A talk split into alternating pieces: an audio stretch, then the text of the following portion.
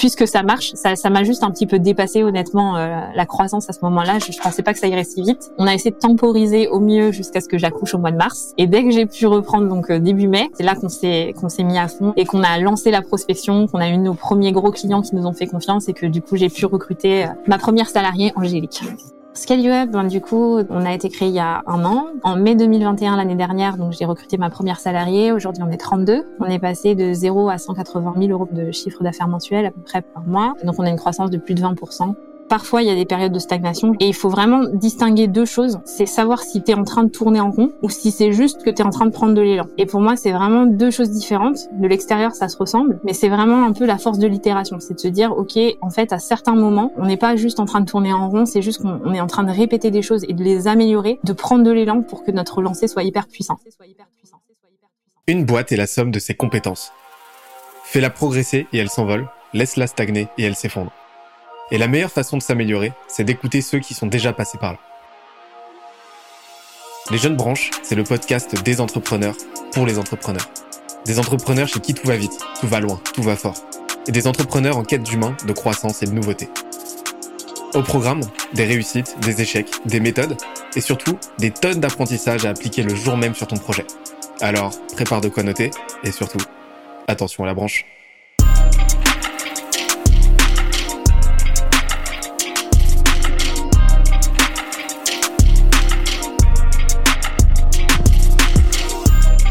Cette semaine, je reçois Emmanuel Van de Petery, CEO de Scale You Up, l'agence spécialiste du recrutement pour start-up en hypercroissance.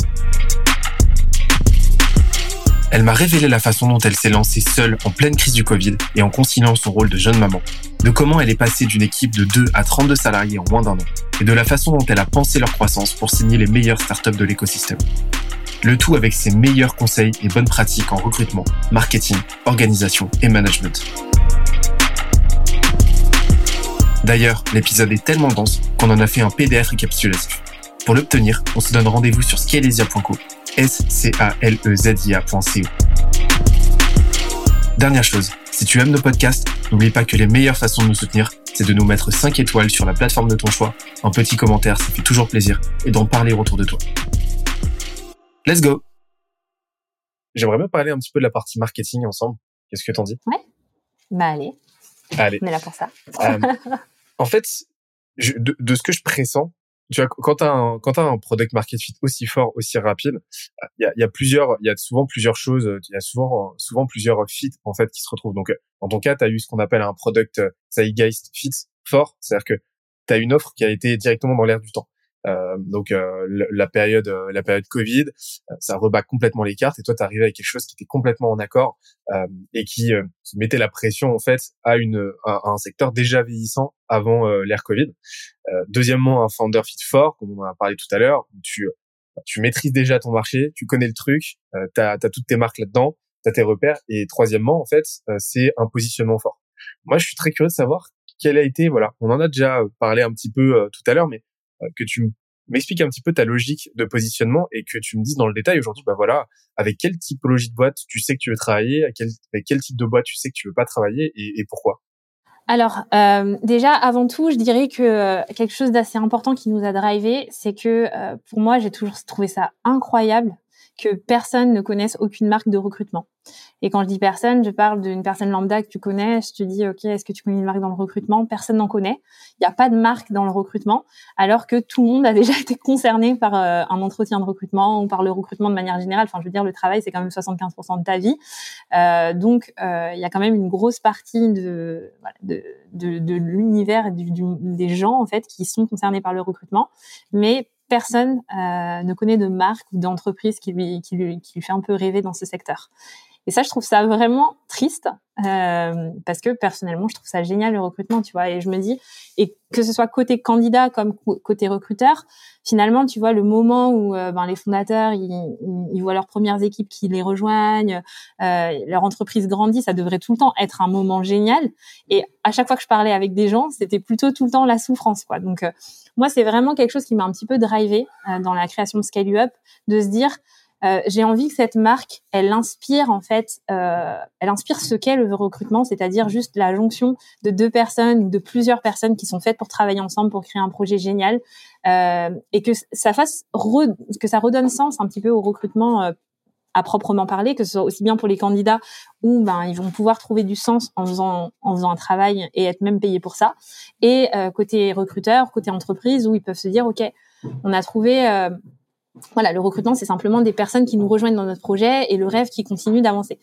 Et donc, euh, par rapport à ça, tu vois, pour moi, c'était important d'être une marque communicante euh, dès le départ. Et quand je dis communicante, c'est euh, simplement d'être capable, en fait, d'expliquer ce qu'on fait, capable aussi de ben, quelque part d'être un peu transparent sur ce que c'est. Tu vois, le, le recrutement, c'est une grosse nébuleuse côté candidat, ils savent jamais pourquoi ils sont retenus. Côté entreprise, ben, ils savent jamais pourquoi ça fonctionne pas ou ils ont aucune idée de combien de temps ça va mettre. Enfin, c'est incroyable en fait. Et il y a tellement d'opacité dans ce dans ce secteur-là que dès le départ, je me suis dit, moi, je veux être une marque finalement un peu proche des gens, qui parle aux gens, où les gens se disent, ok, si un jour je dois citer quelqu'un ou une marque ou une entreprise dans le recrutement, j'aimerais que ce soit ScaluUp. Donc, tu vois, depuis le départ, on avait quand même un petit peu cette euh, cette cette envie en fait de créer de créer une marque aussi parce que euh, je pense que c'est un peu générationnel, mais euh, bon voilà, on est, j'aime beaucoup les applis, j'aime tout ce qui se fait autour du B2C de manière générale. Enfin, tu vois, il y a plein de produits qui me parlent. Et le recrutement, c'est vraiment vécu comme quelque chose de très, très rédhibitoire, très corporate, très vieillissant. Euh, alors que finalement, encore une fois, ça concerne tout le monde euh, et que finalement, ça pourrait être quelque chose de très, très cool. Tout notre branding, voilà, on n'est pas non plus des spécialistes en du marketing, je t'ai dit, mais euh, mais tout notre branding, tout notre marketing et tout notre positionnement a été travaillé autour de cet axe-là, qui est de rendre le recrutement accessible, facile, simple et, ludique. Ce qui est cool, c'est qu'on retrouve euh, là-dedans aussi votre euh, votre mission en fait, vraiment votre mission d'entreprise. Euh, bah, en fait, tu l'as dit, hein, c'est-à-dire que c'est de rendre le rendre rendre le, le, recrutement accessible, compréhensible par tous.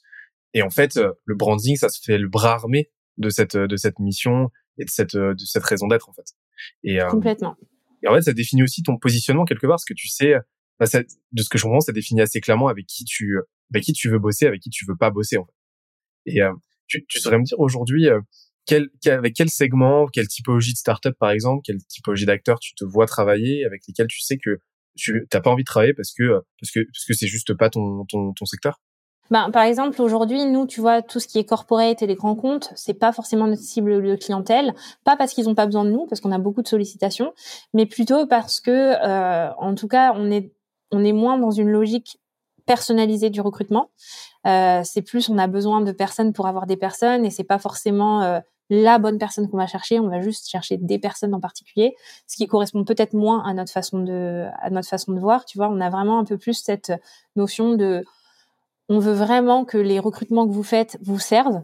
Euh, on n'a pas envie juste de travailler avec. Euh, ben, pour l'instant, c'est pas le cas. Nous, on a des super clients, mais euh, on n'aurait pas envie de travailler avec des, des entreprises qui, euh, pour qui le recrutement c'est juste un passage obligé et où il y a aucune valeur ajoutée, si tu veux, dans les personnes avec lesquelles ils travaillent. ça peut être de l'intérim, alors j'ai aucun, problème hein, pour l'intérim, mais je veux dire que nous euh, recruter des personnes dans l'intérim, par exemple, c'est pas forcément ce qu'on, c'est pas forcément ce qu'on ferait.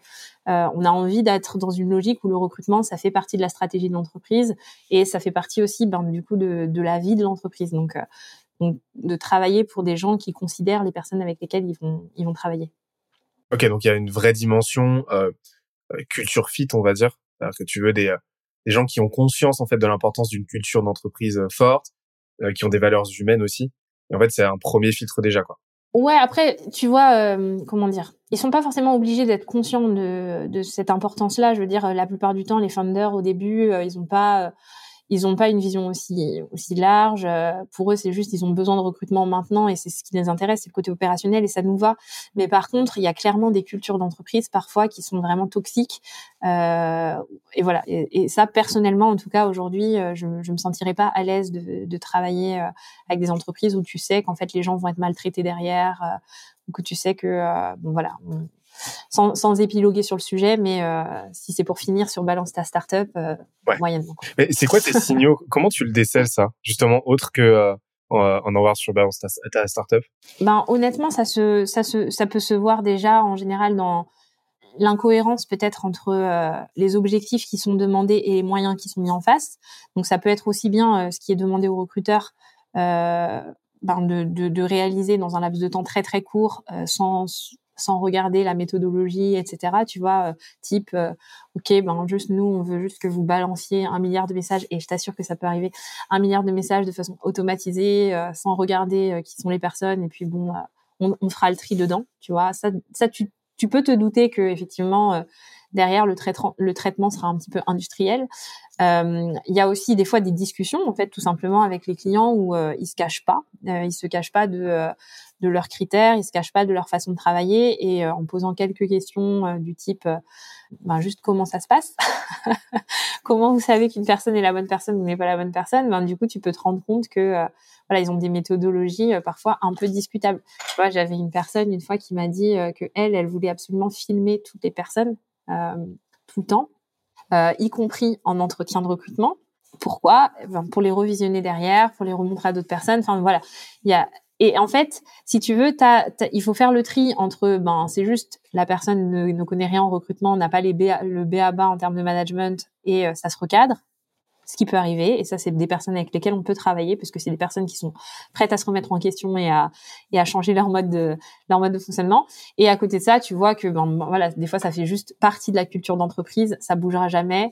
Et en gros, euh, c'est soit tu te plies à leur mode de fonctionnement, soit euh, tu t'en vas. Et dans ce cas-là, non, je travaille pas avec, euh, je travaillerai pas parce que ça ne s'est pas présenté, mais je travaillerai pas dans ce dans ce cadre-là.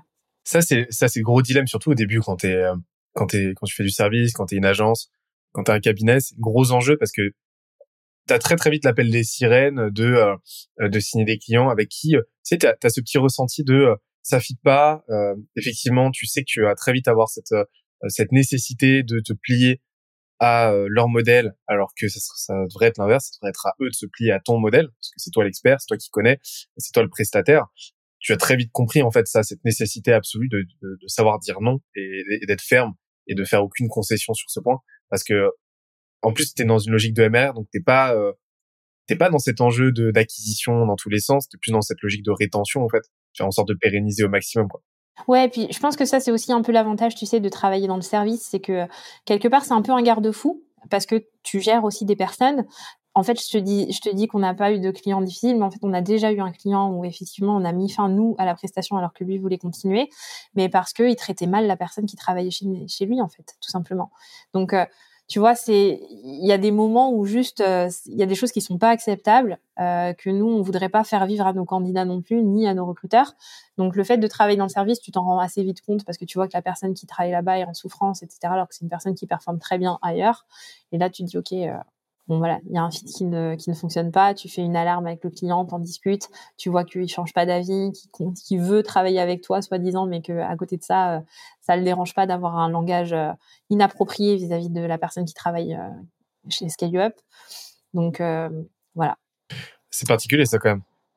Ouais, c'est particulier, mais ça arrive. Ça laisse présager derrière de comment comment ça se passe de leur côté en interne. Exactement. Et c'est ça en fait, c'est qu'à un moment donné, tu vois, ton recruteur, tu vas pas lui dire OK, recrute 100 personnes pour cette boîte et derrière tu sais que les 100 candidats, ils vont être enfin voilà, ils vont être horrifiés de de comment ça se passe. À un moment donné, on a aussi un petit peu ce rôle finalement de, de garant aussi de de l'environnement dans lequel on fait travailler les, les candidats quoi. Ben, on y reviendra tout à l'heure sur cette partie de la valeur parce que je la sens très très prégnante de votre côté. Euh, ouais pour pour parler un petit peu plus de la partie euh, euh, distribution. Donc distribution, c'est quoi? C'est en gros euh, comment les gens te connaissent, te voient, comment tu fais en sorte d'être connu, reconnu, visible et d'attirer les bonnes personnes, des bons prospects. Comment ça se passe aujourd'hui de de ce côté-là? Et aussi, alors question dans la question, à l'époque, à l'époque du product market fit, au tout tout début, comment est-ce que tu as fait pour te pour te retrouver enseveli sous ce flot la discontinu de demande à l'époque?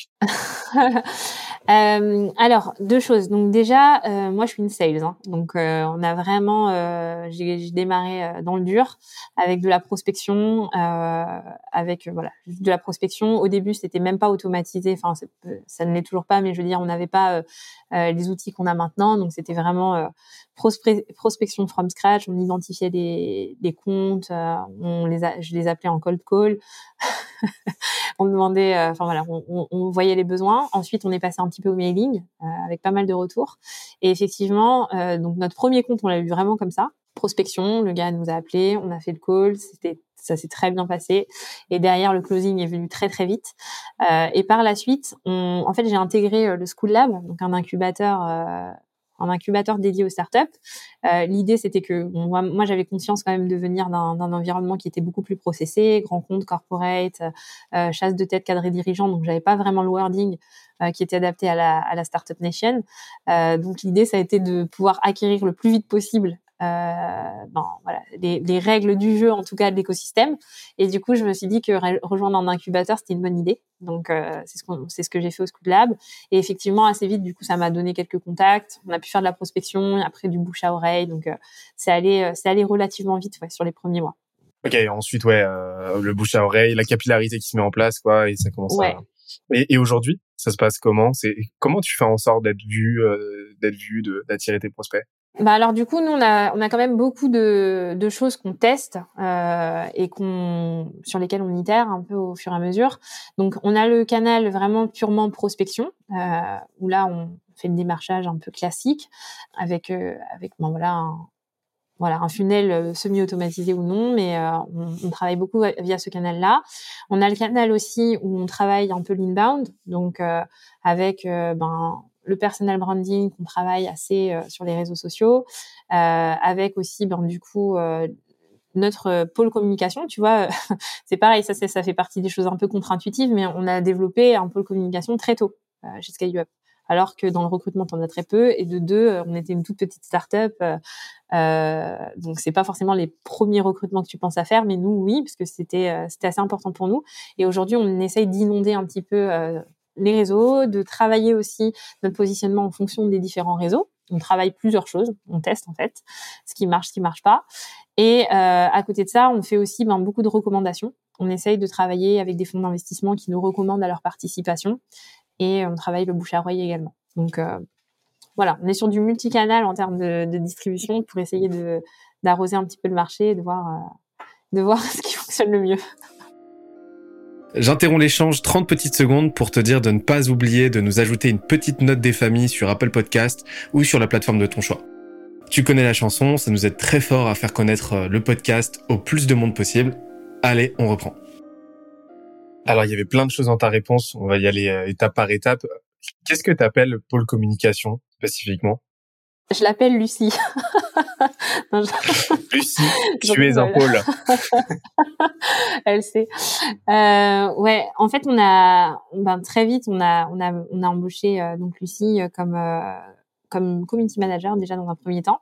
Mais l'idée, c'était vraiment de développer autour de notre projet entrepreneurial, déjà de voir un peu comment fonctionnait Scale et de deux, de communiquer aussi auprès de nos clients pour qu'ils puissent avoir un point de vue d'expert en recrutement dédié aux startups, que les candidats puissent aussi avoir un, point de vue un peu non biaisé. Et, du coup, on, voilà, on travaille un petit peu sur, euh, sur les différents réseaux. Donc LinkedIn en premier lieu, c'est là qu'on a commencé le plus à travailler. On a travaillé, ben maintenant on, développe aussi TikTok, euh, Instagram, euh, on balbutie, on essaye des trucs, et puis euh, voilà, on, on, essaye un petit peu euh, les différents réseaux pour voir ce que ça peut nous apporter, voir comment ça fonctionne. C'est un peu notre lab. Parce que j'ai vu que tu t'étais lancé sur euh, TikTok, tu étais assez actif sur Twitter aussi, bah, sur LinkedIn à la base. C'est quoi dernièrement vos, vos chantiers là, vos expérimentations euh, c'est hyper intéressant parce que on a vraiment des cibles différentes sur chacun des réseaux. Donc je sais pas si c'est le cas de toutes les entreprises. Du coup c'est c'est bien de c'est hyper cool je trouve de voir ça. Mais on a vraiment euh, enfin il y a y a pas mal de choses auxquelles je m'attendais pas, tu vois. Euh, donc sur LinkedIn notamment euh, là j'ai choisi un, un, un, personal branding assez fort. Euh, je fais pas exprès. Hein. Enfin c'était plutôt c'était plutôt le premier le premier réseau en fait que j'ai testé sur le plan professionnel, c'est ce qui paraissait le plus indiqué. Donc, euh, c'est ce qu'on a fait. Euh, ça fonctionne bien et ça nous apporte vraiment pas mal de clients. On a, enfin, quand je dis pas mal, c'est beaucoup. La plupart de nos clients nous ont vu sur LinkedIn, nous ont, voilà, nous ont trouvé euh, via LinkedIn et du coup nous contactent par ce biais-là.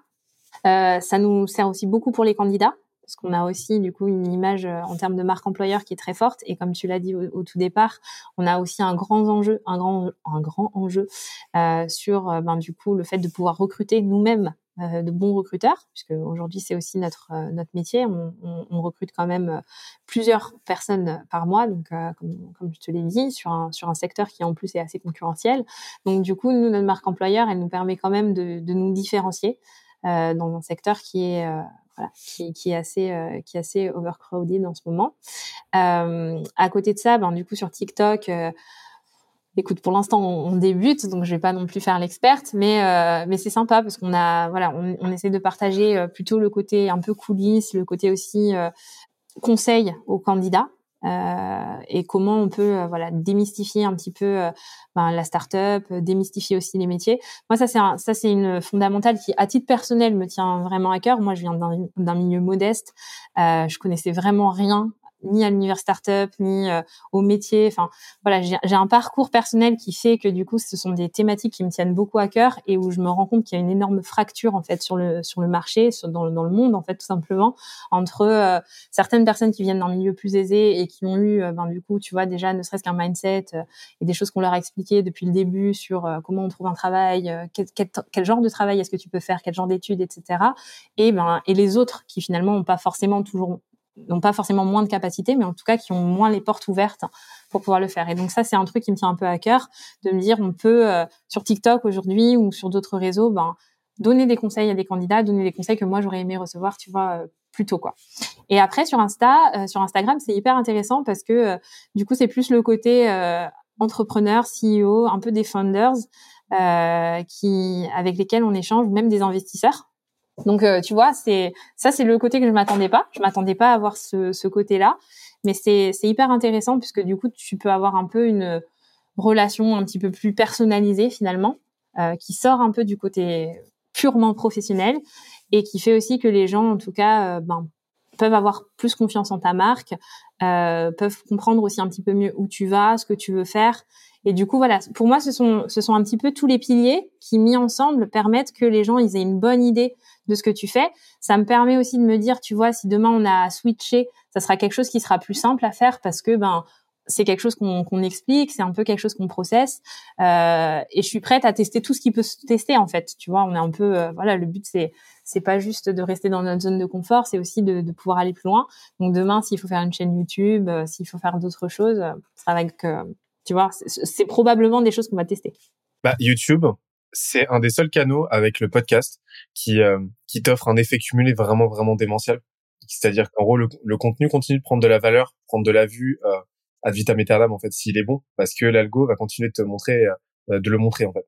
Là où euh, TikTok, LinkedIn, c'est des gouffres à contenu. Donc la durée de vie elle est très très courte. Alors autant ça veut dire que tu peux repurposer, tu peux facilement republier, etc contenu et assez régulièrement, euh, autant euh, bah, forcément tu as une, obligation, une nécessité de rendement qui est de plus en plus forte, euh, qui va te pair avec une concurrence de plus en plus accrue. donc YouTube et le podcast, franchement, c'est le feu pour ça. Par contre, oui, la barrière à l'entrée, elle est plus forte. Ouais, bah, j'imagine. Après, c'est vrai que, enfin, pour moi, c'est surtout que c'est très chronophage en fait. C'est très chronophage avec du coup un ROI qui est pas non plus hyper flagrant. Donc, euh, quand on est au début, au lancement, comme nous on en est, hein, puisque c'est malgré tout encore le début, euh, c'est vrai que c'est pas instinctif de dire ok, je vais euh, consacrer du temps à, à, faire ça. Il faut aussi que ce soit qualitatif. Hein, voilà, et puis c'est du contenu qui reste. Donc ça c'est bien d'un côté, l'autre côté. ça peut aussi clairement jouer contre toi. Donc voilà, faut prendre le temps, je pense, de faire quelque chose de bien. Tu vois, je suis hyper admirative de ce que fait Théo, Théo Lyon hein, sur le sujet, etc. Donc je trouve que voilà, c'est des très bons moyens de pouvoir se démarquer, mais effectivement, il faut y consacrer du temps. Donc, euh, ça sera dans nos tuyaux euh, quand tu auras un peu moins d'opérationnel. c'est sûr, parce que euh, ouais, aujourd'hui vous n'êtes pas très occupé. Hein. Non. C'est aujourd'hui c'est tranquille quoi. Enfin, je veux dire. Ouais, voilà. Vous êtes, vous êtes, en stage quoi. Et exactement. Mais tout à l'heure tu as dit que tu profitais de, de, de, de, des réseaux pour parler à ceux qui n'ont pas eu la chance d'avoir cet accompagnement, cette connaissance, pour euh, trouver un job, etc. Euh, je trouve que tu as assez bien réuni euh, les quatre, tu as assez bien parlé des quatre audiences auxquelles il faut parler quand tu crées du contenu. C'est-à-dire bah, parler au toi d'il y a X années, au toi d'il y a deux ans, trois ans, quatre ans, parler à tes pairs, parler à tes clients et parler aux personnes que à tes clients et à tes prospects et parler aux gens que tu veux recruter. et en fait, tout l'enjeu d'une stratégie social média, d'une stratégie de contenu forte, c'est de réussir à concilier ces quatre enjeux et à faire cohabiter ces quatre audiences.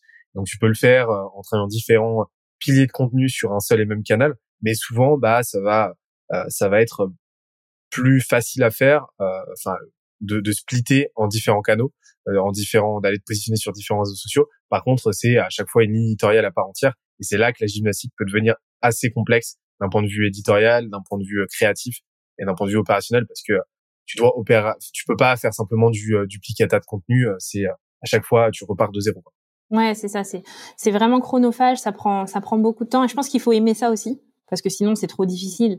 Euh, et puis je pense qu'il y a vraiment, enfin je sais pas comment toi tu le comment tu le vois et comment c'est chez chez mais je pense qu'il y a vraiment une question un peu générationnelle aussi. Euh, moi, c'est des sujets qui m'intéressent énormément, tu vois, euh, de, s'adresser à différents types de générations.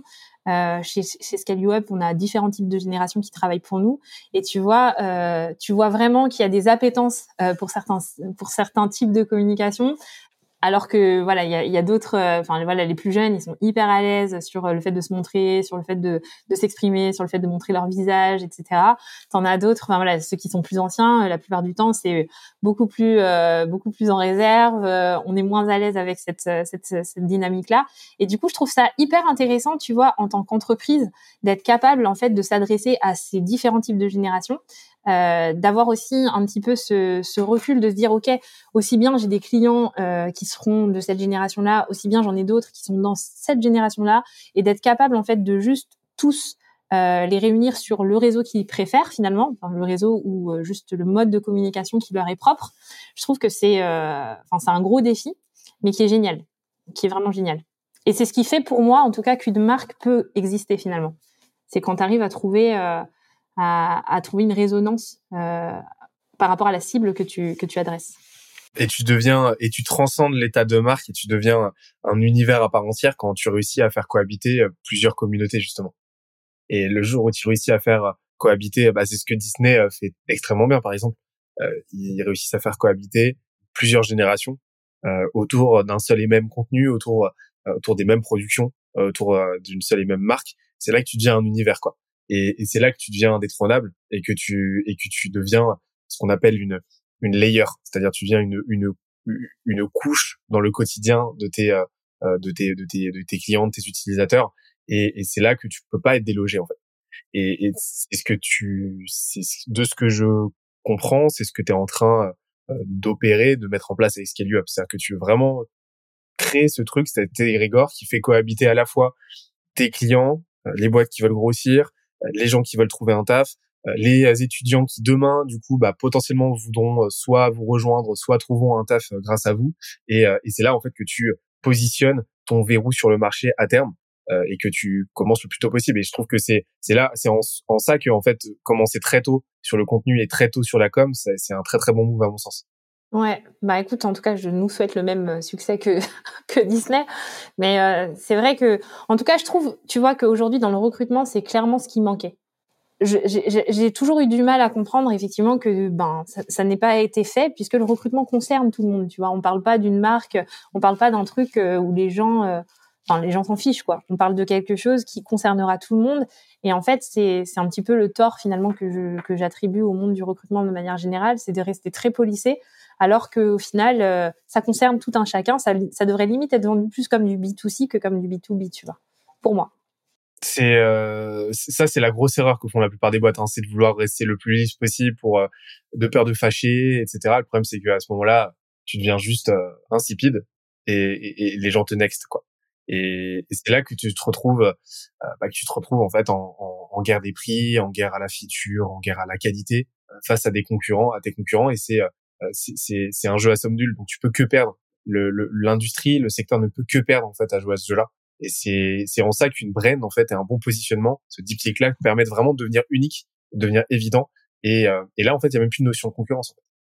C'est ça, bah, idéalement. Et, idéalement, c'est sûr. Mais, euh, mais c'est là que justement, en fait, le positionnement et la brand, c'est quelque chose d'évolutif, en fait, que tu fais évoluer, que tu renforces, que tu fais pivoter potentiellement, etc., et qui te permet de, de toujours avoir un coup d'avance. En fait. Et c'est là que euh, que tu, que tu peux te déloger le plus possible de cette intensité concurrentielle. J'espère que l'épisode t'a plu autant que ça nous a plu de l'enregistrer et de le produire. En attendant le prochain épisode, on se donne rendez-vous sur scalesia.co, s c a l e z i a.co où tu découvriras des cours, des vidéos et des lives en libre accès pour t'aider à faire décoller ta boîte comme jamais. On se dit à très vite. Bye bye.